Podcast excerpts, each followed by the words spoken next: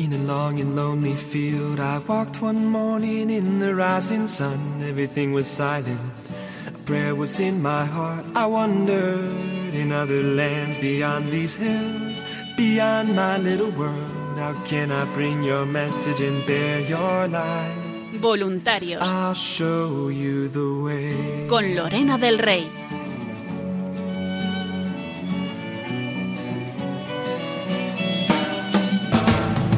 Don't stand there looking at the sky.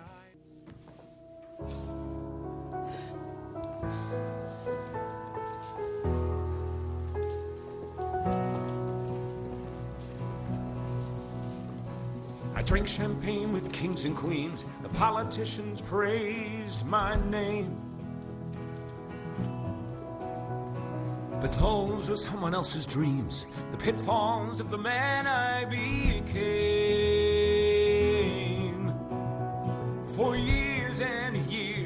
I chased their cheers, a crazy speed of always needing more. But when I stop and see you here, I remember. Gracias por la vida y todo lo que me das día a día, aunque no entienda muchas cosas. Son las mejores para mí y mi familia. Aumenta y que persevere en tu fe todos los días de mi vida. Javier. Tomorrow starts tonight. It starts tonight. Muy buenas noches a todos, queridos oyentes. Bienvenidos un jueves más a este programa de voluntarios que hacemos aquí en Radio María para todos vosotros. Y de nuevo nos disponemos pues a ofreceros este programa con pues como siempre pues con contenidos que esperamos que sean de gusto de todos y que los disfrutéis.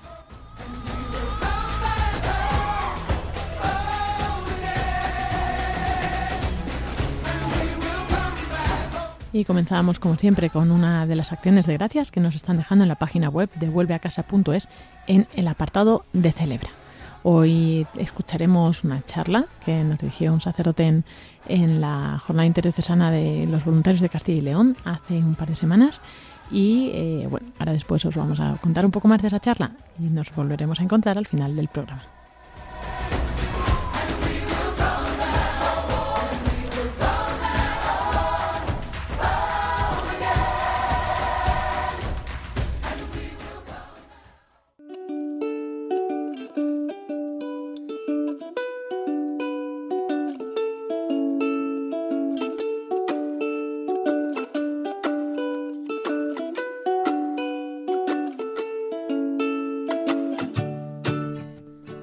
Y la charla que vamos a tener hoy es la que impartió el padre David García en la jornada eh, que tuvo lugar el 30 de marzo en el encuentro de voluntarios en la jornada interdiocesana en Salamanca de los voluntarios de Castilla y León. Y bueno, pues él nos va a contar, eh, pues de una forma así mm, que a muchos recordará quizá el programa, algún programa que tenemos, ¿no? De, cultura eh, que va describiendo cuadros, pero pues nos plantea distintas escenas de distintos cuadros para meditar y bueno, pues eh, esperemos que igual que a los voluntarios les fue de mucha ayuda, que también pues a todos vosotros os guste y os ayude. Y como decíamos, pues nos encontramos de nuevo al final de este programa.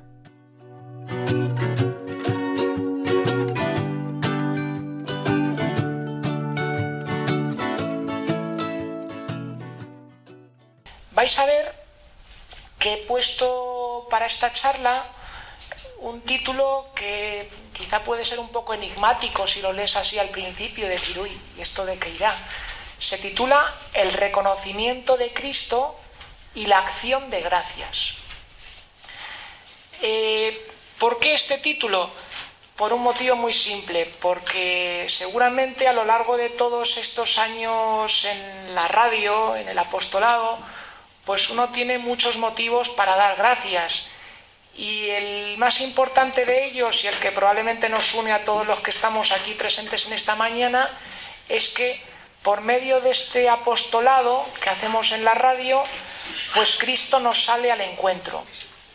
En los preparativos, en el encuentro con los compañeros, en las emisiones, Dios se sirve de todo esto para salirnos al encuentro. Entonces lo que vamos a hacer en este rato va a ser cada uno, por medio de una serie de diapositivas que os voy a presentar, tratar de recordar tratar de visualizar cómo Cristo ha venido a buscarnos por medio de este apostolado. Y claro, cuando Cristo viene a buscarte, pues viene a buscarte para darte lo mejor, para sobredimensionar tu vida y ensancharla. Y eso es motivo pues para dar gracias, así de simple. Reconocer a Cristo en nuestro paso por la radio y darle gracias por habernos encontrado y por habernos buscado. Eh, lo que vamos a hacer va a ser algo muy sencillo y es que vamos a trabajar con dos pasajes del Evangelio, uno de Mateo y otro de San Lucas, y lo vamos a hacer basándonos en dos cuadros del pintor italiano eh, Caravaggio. Uno de los cuadros que vamos a comentar es la vocación de San Mateo y el otro es la cena en Emaús. ¿Qué tiene esto de especial? Pues que yo no soy tan listo para preparar una cosa tan elaborada, con lo cual lo que yo voy a decir, el 95% no es mío. Es de un sacerdote marianista que se llama Antonio González Paz. Así que hoy el trabajo se lo debemos al padre Antonio González Paz, que es el que nos ha proporcionado los instrumentos para esta, para esta reflexión. Bien, pues vamos con el primero de nuestros cuadros, que es el de la vocación de San Mateo. Vamos a leer el relato que viene representado en esta imagen. Está tomado de Mateo del capítulo 9 de los versículos 9 al 13. Y dice así, cuando se iba de allí, al pasar, vio Jesús a un hombre llamado Mateo, sentado en el despacho de impuestos, y le dice, sígueme. Él se levantó y le siguió. Y sucedió que estando él a la mesa en casa, vinieron muchos publicanos y pecadores, y estaban a la mesa con Jesús y sus discípulos. Al verlo, los fariseos decían a los discípulos, ¿por qué come vuestro maestro con los publicanos y pecadores?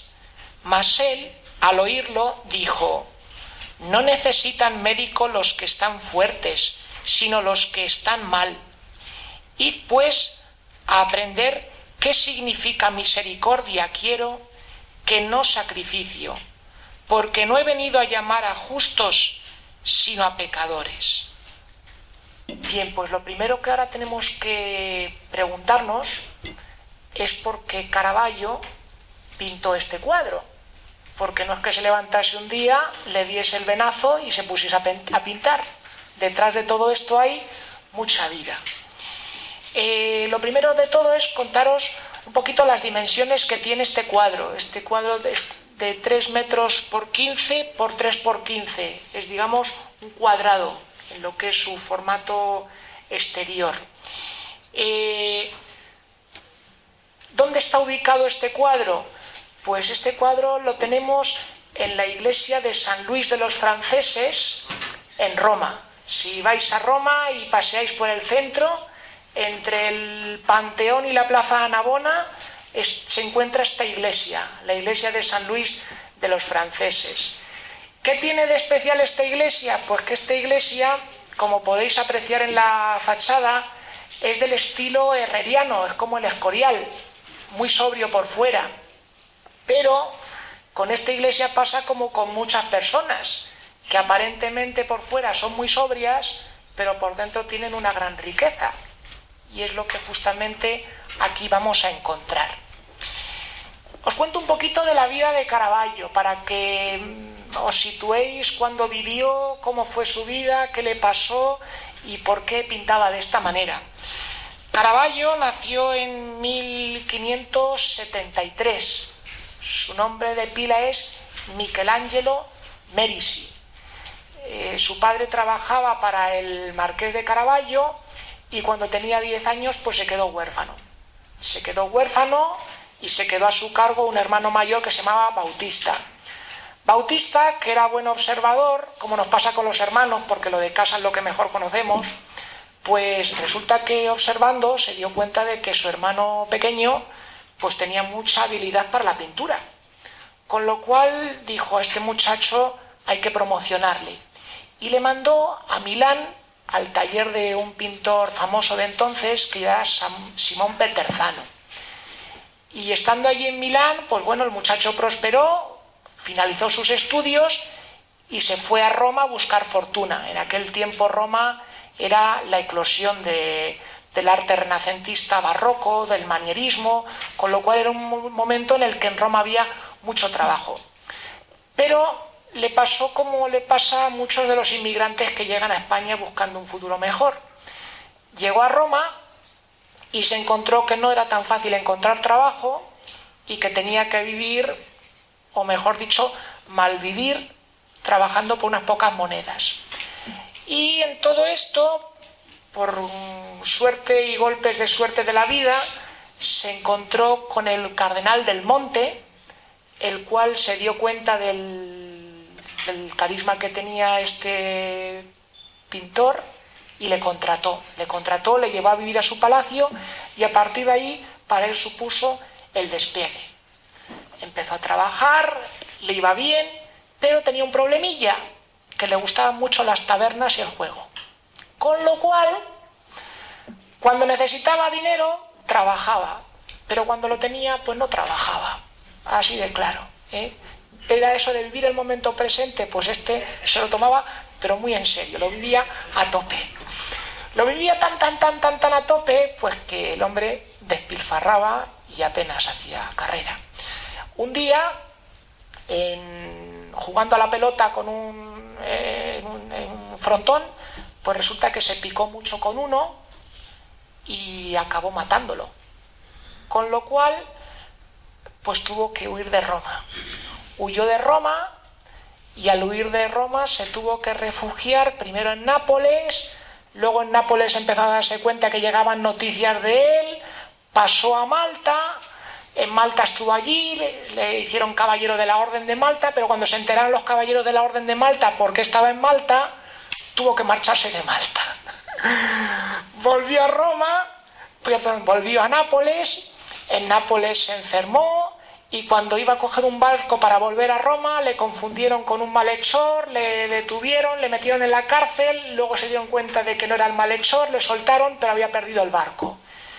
Y, aquejado de la fiebre, pues murió en la playa cuando tenía solamente 37 años. Con lo cual vemos una persona que ha llevado una vida mm, bastante movida, ¿no? Con 37 años había vivido muchas cosas. Este hombre es curioso en su vida porque él procede del norte. La zona del norte de Italia, pues es como puede ser para nosotros el País Vasco, un lugar que pues comúnmente son días de bruma, de niebla, de lluvia, y él era una persona muy acostumbrada a todo eso. El haber cambiado de vivir en el norte a vivir en el centro, a vivir en Roma, lugar de colorido, de plazas, de fuentes, de flores, de olores, de fachadas de colores ocres, amarillos, todo eso para él supuso un contraste muy fuerte. Y supuso en su vida como pintor aprender a descubrir el papel de la luz, cómo la luz da vida a las cosas y cómo la luz hace que las cosas recuperen su ser, poder ir a la esencia de las cosas. Eh, estando en Roma, un noble le dijo, necesito que pintes una capilla para mí. Este noble se llamaba Contarelli. Y en esa capilla, pues, Caravaggio representó tres escenas de la vida de San Mateo. La que podéis apreciar a la izquierda es la del cuadro nuestro, la vocación de San Mateo, la del centro es San Mateo y el ángel y la derecha es el martirio de San Mateo. Esta que podéis aquí apreciar bien, que está allí San Mateo en el, en el suelo, hay uno vestido aquí medio de verdugo con una espada en la mano, parece que está a punto de, de clavársela para, para matarlo. Y claro, cuando uno contempla el cuadro del martirio de San Mateo, pues se pregunta, ¿de dónde esta persona ha sacado fuerzas para poder afrontar el martirio? qué experiencia, qué le ha pasado en su vida, qué flechazo ha tenido con Cristo para llegar a una situación como es la del martirio que nos puede venir a cualquiera de nosotros, no echarse para atrás y decir un sí hasta el final. ¿Qué ha pasado? Bueno, pues la respuesta de lo que ha pasado la tenemos en nuestro cuadro, en el cuadro de la vocación de San Mateo. Vamos a adentrarnos un poquito en él. Y yo os invito a que eh, os fijéis en algo muy curioso. Normalmente cuando uno contempla un cuadro, eh, suele hacerlo de izquierda a derecha. Es como con los cómics. En la izquierda comienza el inicio de la historia, en el centro continúa el desarrollo y a la derecha llega el final. Sin embargo, en este cuadro sucede lo contrario. El inicio del cuadro comienza en la derecha, la historia continúa por el centro y al final llega a su fin. ¿Qué quiere decirnos esto? Pues que cuando Cristo llega a nuestra vida, cuando Cristo toca nuestra vida, nos descoloca el orden de muchas de las cosas que tenemos. Nos descoloca nuestros proyectos, la imagen que nosotros teníamos de nosotros mismos, nuestros ideales, todo eso como que queda un poco revuelto. Eh, vamos a fijarnos lo primero de todo en Cristo, que podéis apreciar en la fotografía esta, el detalle de Cristo. Vuelvo un momento para atrás. Si os fijáis, Cristo, que es el personaje principal de este cuadro, apenas se le puede ver. Está tapado por otro personaje. Cristo solamente se puede ver la cabeza, el brazo derecho con la mano así, señalando, y por debajo un poquito de la pierna. No se aprecia apenas nada más. Y junto a él penetra dentro de la, habitación una gran ráfaga de luz, que es la única que da luz a todo lo que sucede dentro. Es lo que nosotros en el credo solemos decir, Cristo, Dios de Dios, luz de luz. Por Cristo penetra la luz. Y la luz que penetra por Cristo en la habitación en la que están las distintas personas que se encuentran allí, pues esa luz es la que deja claro cuáles son los verdaderos intereses de las personas. Y es lo que yo os invito ahora a que os fijéis. La luz que entra en la sala y al entrar en la luz proyecta los rostros y ante esa luz las personas con sus cuerpos reaccionan de distinta manera. En los vestidos, en la posición corporal, en los gestos de la cara, en los gestos con las manos, se expresa una auténtica vivencia de fe, lo que esas personas llevan dentro.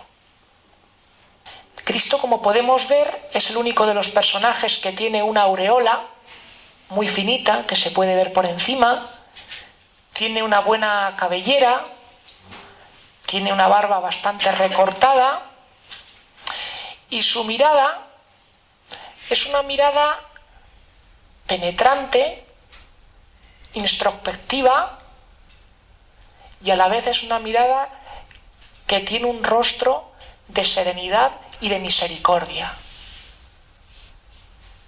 Se alternan misericordia y pasión por lo que está viviendo y aconteciendo.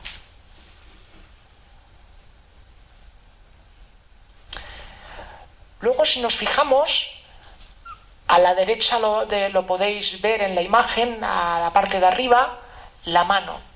La fotografía no es muy buena, pero si veis el cuadro original, esta mano está llena de expresividad. Es una mano por una parte que no está el dedo así apuntando, sino está como curvada, lo cual produce cierta tranquilidad, pero al mismo tiempo el dedo como que se despega un poquito hacia arriba cobra vida, cobra expresividad y es como una llamada que te dice, ven, ven, déjalo todo y sígueme, ven.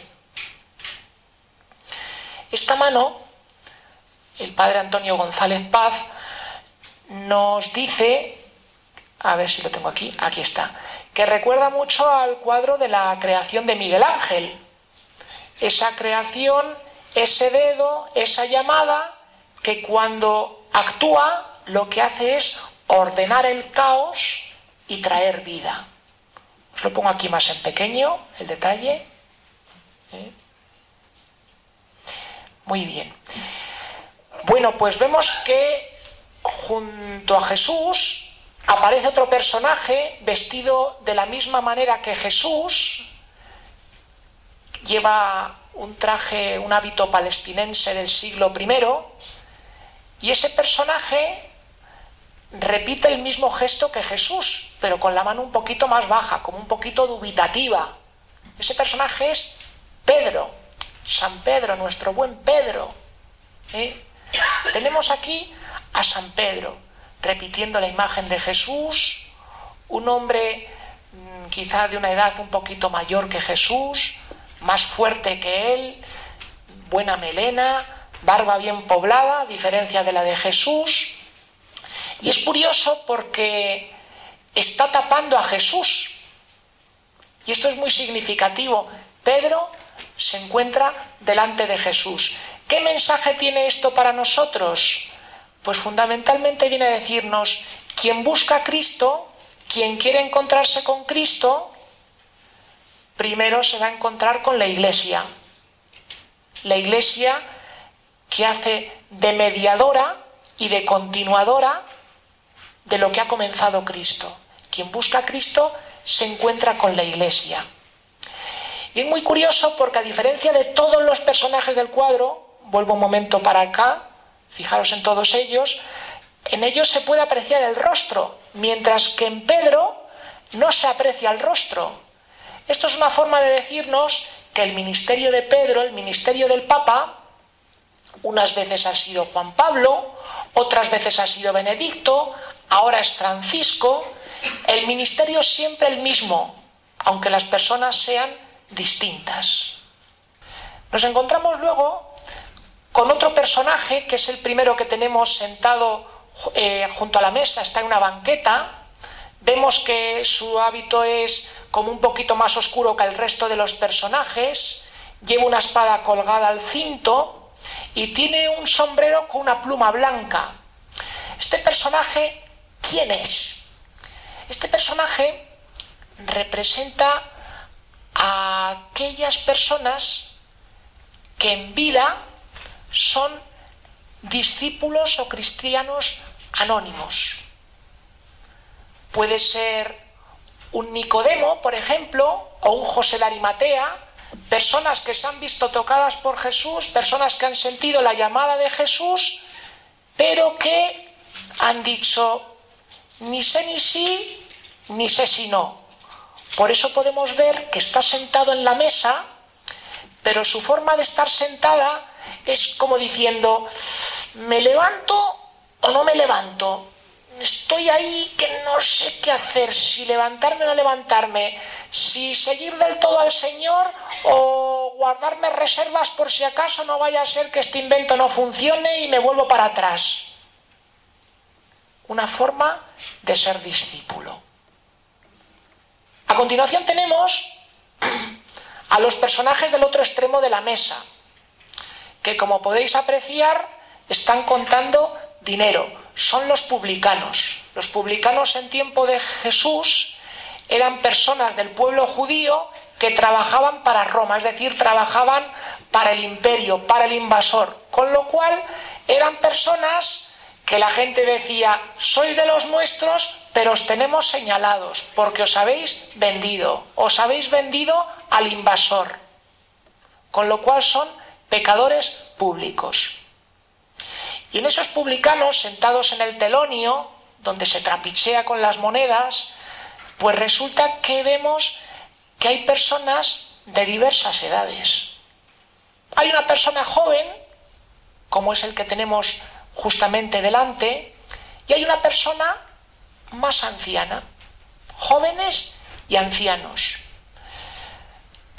Como podéis apreciar, van muy bien vestidos, sus vestiduras son buenas, vistosas, llamativas, colores alegres, el más anciano lleva una pellica de piel y podemos ver que además encima lleva unas gafas, unos anteojos, como diciendo que no se me escape ninguna. Las monedas todas contadas y bien contadas. En la vida todo sujeto y bien sujeto, calculado y bien calculado. No vaya a ser que haya lugar para la improvisación. Todo bien agarrado. Y es muy llamativo porque la posición de sus cuerpos eh, está curvada. Son como personas curvadas sobre sí mismas. Cuando la posición del hombre creyente es la posición de persona erguida, para poder mirar con Cristo hacia el horizonte, poder mirar la vida de frente. Estos están curvados, están como centrados en sus propios intereses. Otra forma de ser discípulo. Ya tenemos dos. La del joven de la espada, Nicodemo José de Arimatea, y la de estos. A continuación tenemos otro personaje que este es pues un adolescente. Un adolescente, además, como se puede ver, no tiene ni barba. ¿eh? La cara totalmente lisa. Adolescente total. Y este es curioso porque ante la llamada de Cristo, ante la mirada de Cristo, ante el gesto de su mano diciendo ven y sígueme, pues su forma de ponerse el cuerpo es como diciendo uy, uy, uy, uy, uy, uy, uy, uy, uy, como que se va alejando. Se va refugiando con el codo en otro de los que se dedicaban a contar monedas, como diciendo, me voy a enganchar a estos, no vaya a ser que Cristo me atraiga. Y podemos ver la forma de su cara, que aunque es una persona que tiene que tener brillo y juventud, su mirada es de desconfianza y digamos de tristeza. Son esas personas que por no arriesgar, no arriesgar, no arriesgar, se pierden lo mejor de la vida. Y llegamos ya con el personaje que está en el centro. A ver si tengo una imagen. Ah, mira. En el centro de los que están en la mesa, de los cinco que están en la mesa, está San Mateo. ¿eh? Es que está en medio de los cinco, de los que están trapicheando con las monedas, del que está a punto de levantarse, del huidizo adolescente, ¿eh? en medio de ellos está San Mateo. Y vemos que es un hombre que va muy bien vestido, lleva vestidos buenos, lleva una especie como de, boina de estas francesas, de las que son así en plan lateral, tiene buena mata de pelo, la barba bien poblada, y ante la llamada de Cristo, el gesto de su mano es diciendo, pero es a mí, ¿puede ser posible? ¿No te estás confundiendo con el de más allá? ¿Es a mí? ¿De verdad? ¿Eh? Esa es su reacción. San Mateo es alguien que ha vivido tan, tan, tan, tan, tan obsesionado con el dinero, con los títulos, con el rango social que tenía, porque era jefe de publicanos, que tiene los ojos hundidos. Para ser una persona que no es muy anciana, tiene la mirada hundida. Ha visto demasiado, ha sentido demasiado. Para poco tiempo, muchas cosas vividas. Bueno, pues a este hombre al que Cristo llama en medio de su vida, en medio de las monedas, en medio del trabajo, en medio de lo que puede ser la vida de cualquier persona que va en el coche conduciendo y sintoniza con Radio María, a este hombre Cristo le cambia la vida.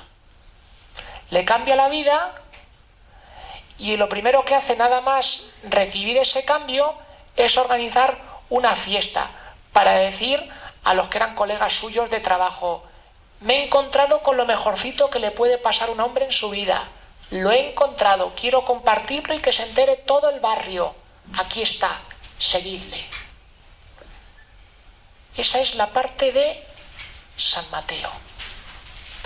Bueno, pues ahora veis que estamos aquí en el mapa de Italia, Roma está aquí abajo, pues vamos a hacer un viaje muy largo, 700 kilómetros al norte, nos vamos a Milán. Nos vamos a Milán. Y en Milán vamos a encontrarnos otro cuadro de Caravaggio que se llama La cena en Emaús, que aquí os lo presento. Si vamos a Milán y tenemos la gran suerte de que nos paguen un viaje para allá, además de ver la, escala de Milán, la ópera, ¿eh? pues podemos ver y visitar la galería de Brera, que se encuentra en un antiguo monasterio, me parece que de monjes jerónimos. Lo que fue monasterio, como ha pasado en tantos sitios, pues ahora es una pinacoteca, una galería de arte. Bueno, pues en este lugar se encuentra nuestro cuadro. Como podéis ver, las dimensiones son más pequeñas que el cuadro que hemos comentado al principio, que el de la vocación de San Mateo. Tiene, las medidas son 1,41 por 1,75. Vamos, que es tamaño humano total.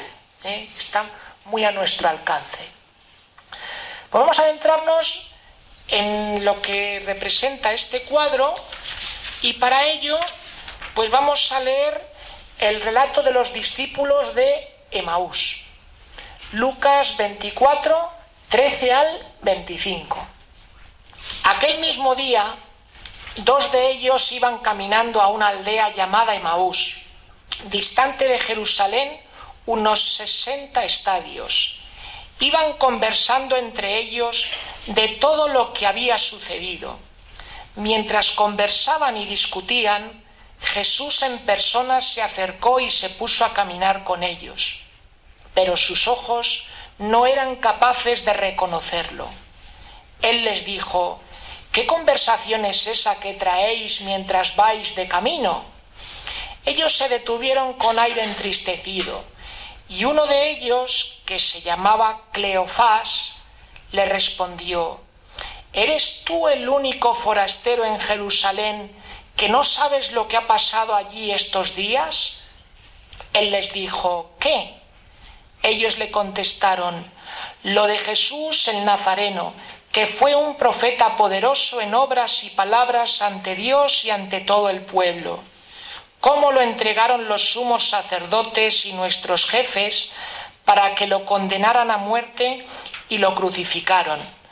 Nosotros esperábamos que él iba a liberar a Israel, pero con todo esto ya estamos en el tercer día desde que esto sucedió. Es verdad que algunas mujeres de nuestro grupo nos han sobresaltado, pues habiendo ido muy de mañana al sepulcro, y no habiendo encontrado su cuerpo, vinieron diciendo que incluso habían visto una aparición de ángeles que dicen que está vivo. Algunos de los nuestros fueron también al sepulcro y lo encontraron como habían dicho las mujeres, pero a él no lo vieron. Entonces él les dijo, qué necios y torpes sois para creer lo que dijeron los profetas. ¿No era necesario que el Mesías padeciera esto y entrara así en su gloria? Y comenzando por Moisés y siguiendo por todos los profetas, les explicó lo que se refería a él en todas las escrituras. Llegaron cerca de la aldea a donde iban, y él simuló que iba a seguir caminando, pero ellos lo apremiaron diciendo, Quédate con nosotros porque atardece y el día va de caída. Y entró para quedarse con ellos. Sentado a la mesa con ellos, tomó el pan, pronunció la bendición, lo partió y se lo iba dando. A ellos se les abrieron los ojos y lo reconocieron, pero él desapareció de su vista. Y se dijeron el uno al otro, ¿No ardía nuestro corazón mientras nos hablaba por el camino y nos explicaba las escrituras? Y levantándose en aquel momento, se volvieron a Jerusalén, donde encontraron reunidos a los once con sus compañeros que estaban diciendo, era verdad, ha resucitado el Señor y se ha parecido a Simón. Y ellos contaron lo que les había pasado por el camino, y cómo lo habían reconocido al partir el pan? Bueno, pues lo primero que tenemos que decir, ya que somos de Radio María y Radio María llega a la vida cotidiana de la gente, es que los personajes que aparecen en este cuadro y en los cuales Caravaggio se ha inspirado para poder representar la cena en Emaús son personas de la vida corriente de cualquier barrio de Roma. Las personas del Banco de los Impuestos, las personas de la taberna, las personas del mercado, las personas de la fonda, cualquier paisano de la Roma del siglo XVI-XVII, de principios del XVII, es uno de los personajes en los que se ha inspirado Caravaggio para representar este cuadro. Vamos a ir persona por persona y yo la primera en la que os invito a que os fijéis es en Cristo. Cristo que aparece sentado en la mesa junto con los otros dos de Maús y luego en la parte de arriba los posaderos. Y si nos fijamos en Cristo y en los otros dos que le acompañan, que están a la mesa con él, vemos que hay una diferencia de vestidos, porque Cristo y los dos discípulos de Maús llevan vestidos del estilo de Palestina del siglo I, mientras que el ventero y la mujer llevan trajes del siglo XVI. Mensaje para nosotros, Cristo se hace presente de la misma manera para la gente del siglo I que para la gente del siglo XVI, que para las personas oyentes de la radio del siglo XXI. Se acerca a todos ellos y a todos ellos se hace presente y se manifiesta como resucitado. Si nos fijamos en la túnica de Cristo, es muy llamativo porque lleva el color verde, el color de la esperanza, de la vida, de la resurrección, de la vida en plenitud.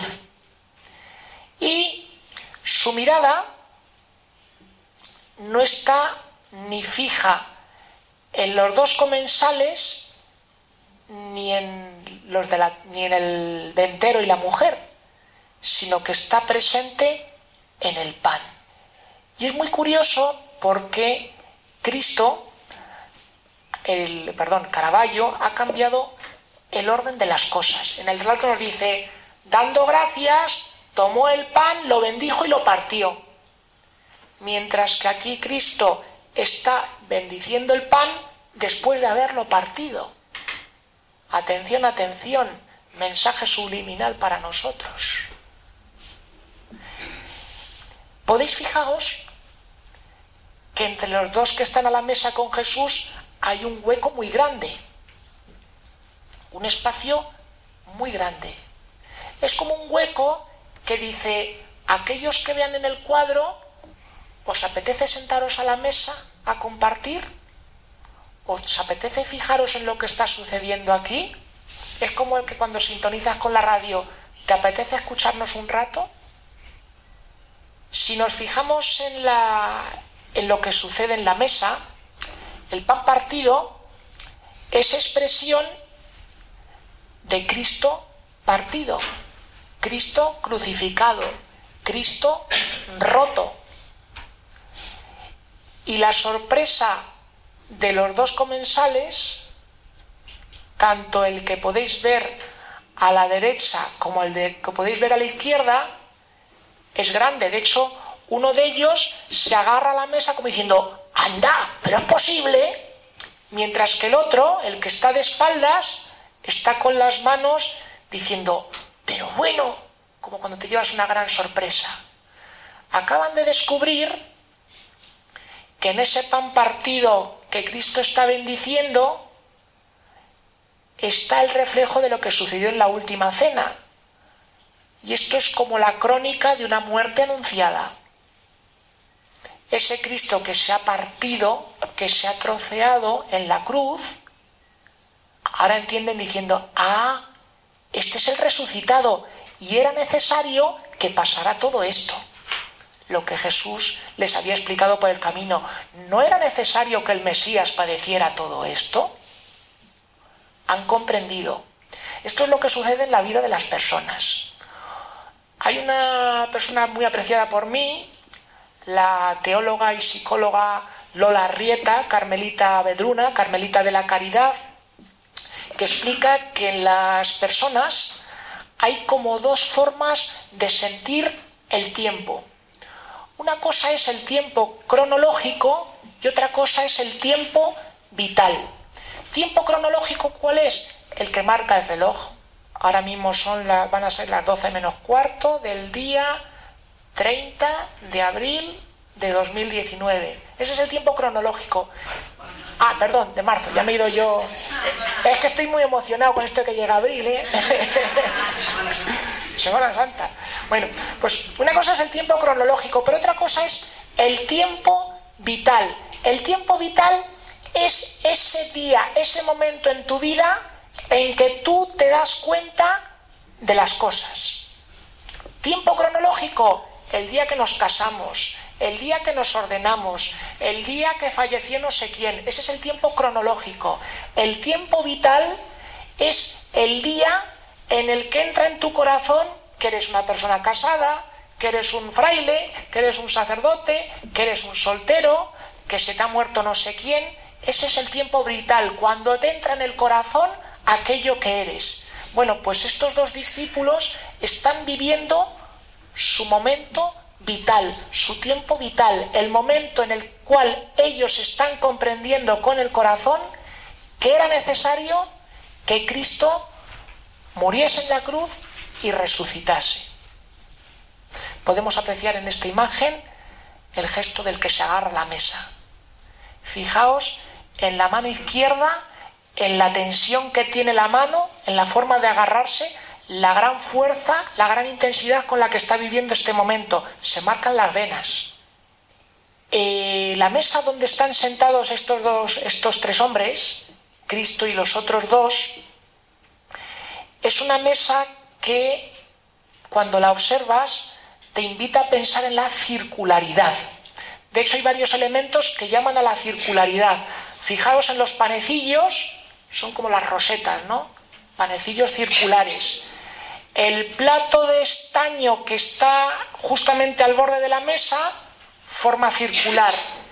El plato donde está el otro panecillo y las hierbas amargas, forma circular.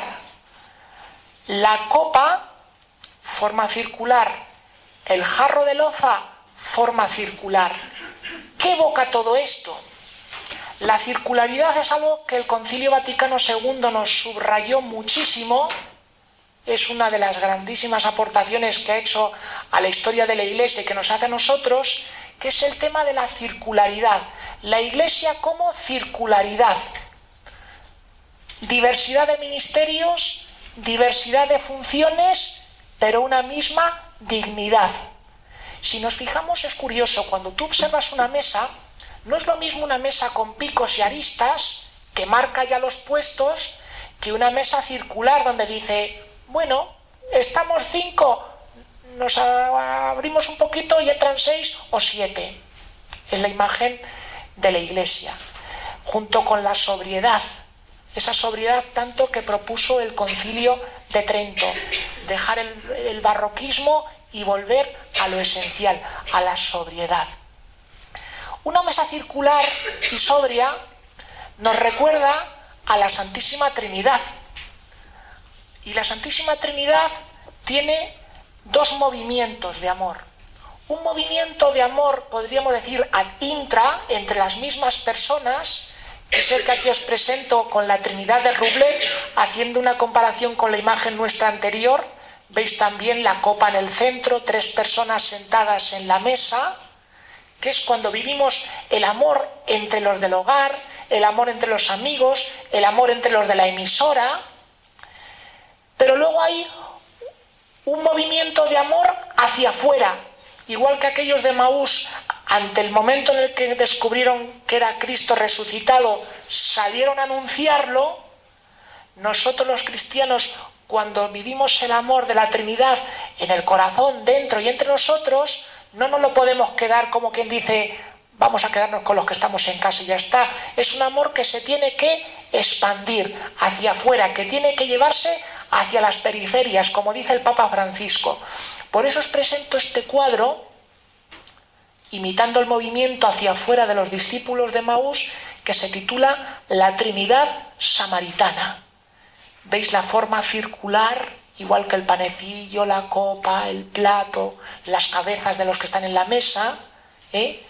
La figura del mundo, ese mundo que tiene personas heridas y al cual la Trinidad, en vez de quedarse ella calentita en casa en la mesa camilla, sale hacia afuera al encuentro de esas personas para llevarles amor, para llevarles liberación, para llevarles sanación y curación. Amor hacia adentro y amor hacia afuera. Lo que se vive en la Eucaristía, el encuentro con Cristo muerto y resucitado, se vive dentro y se proyecta hacia afuera, con la palabra que hacemos en la radio y con la vida en nuestra vida cotidiana. Y prácticamente para terminar, vamos a fijarnos en estas dos figuras, el tabernero y la esposa. Dos personas que ven lo mismo que están viendo los de Maús, pero que permanecen indiferentes. De hecho, podemos ver que sus rostros están como si ahí no hubiese pasado absolutamente nada. Rostros serios, con arrugas, tristones y ensimismados. Son las personas eficaces que desarrollan su trabajo con profesionalidad, que hacen las cosas muy bien que tienen la mesa bien servida para que la clientela esté contenta y vuelva, pero que no dejan que las personas les roben el corazón. Trabajo eficaz, pero a mí el corazón no me lo roban. Yo soy yo y mi mundo, y aquí que nadie se meta. Es la quemazón, el desgaste que ocasiona el activismo. A mí me encanta una frase de un jesuita que se llama Toño García, y esto para los que estamos en Radio María nos viene muy bien. Amar a la gente sirviendo y servir a la gente amando. Amar a la gente sirviendo y servir a la gente amando. Para que no nos pase que nuestro trabajo, lo que hacemos, el voluntariado que desarrollamos, que a veces supone sacar tiempo de donde no lo hay para poder ir al estudio y hacer cosas, nuestra cara se acabe convirtiendo en esta. Personas muy eficaces, muy puntuales, que lo sacan todo genial, pero que queman, que muerden y que ahuyentan. Esta es la última. Los discípulos de Maús tuvieron que hacer su propio camino para encontrarse con Cristo y para poder entender que era necesaria la pasión y la resurrección. Esto es lo que todos tenemos que vivir, nuestro propio camino de Maús. Esta idea no es mía, es del padre Toño García, el jesuita del que os hablaba antes. Tenemos que vivir nuestro propio camino de Maús. Vivir el propio camino de Maús como os decía, es encontrarte con Cristo y luego llevarlo a los otros, ir a Jerusalén a anunciarlo. Pues este es el deseo que quiero hoy compartir con vosotros y con lo que quiero cerrar. Que nuestro trabajo en la radio, nuestro apostolado, nuestra colaboración sirva para vivir nuestro propio camino de Maús y para ayudar a otros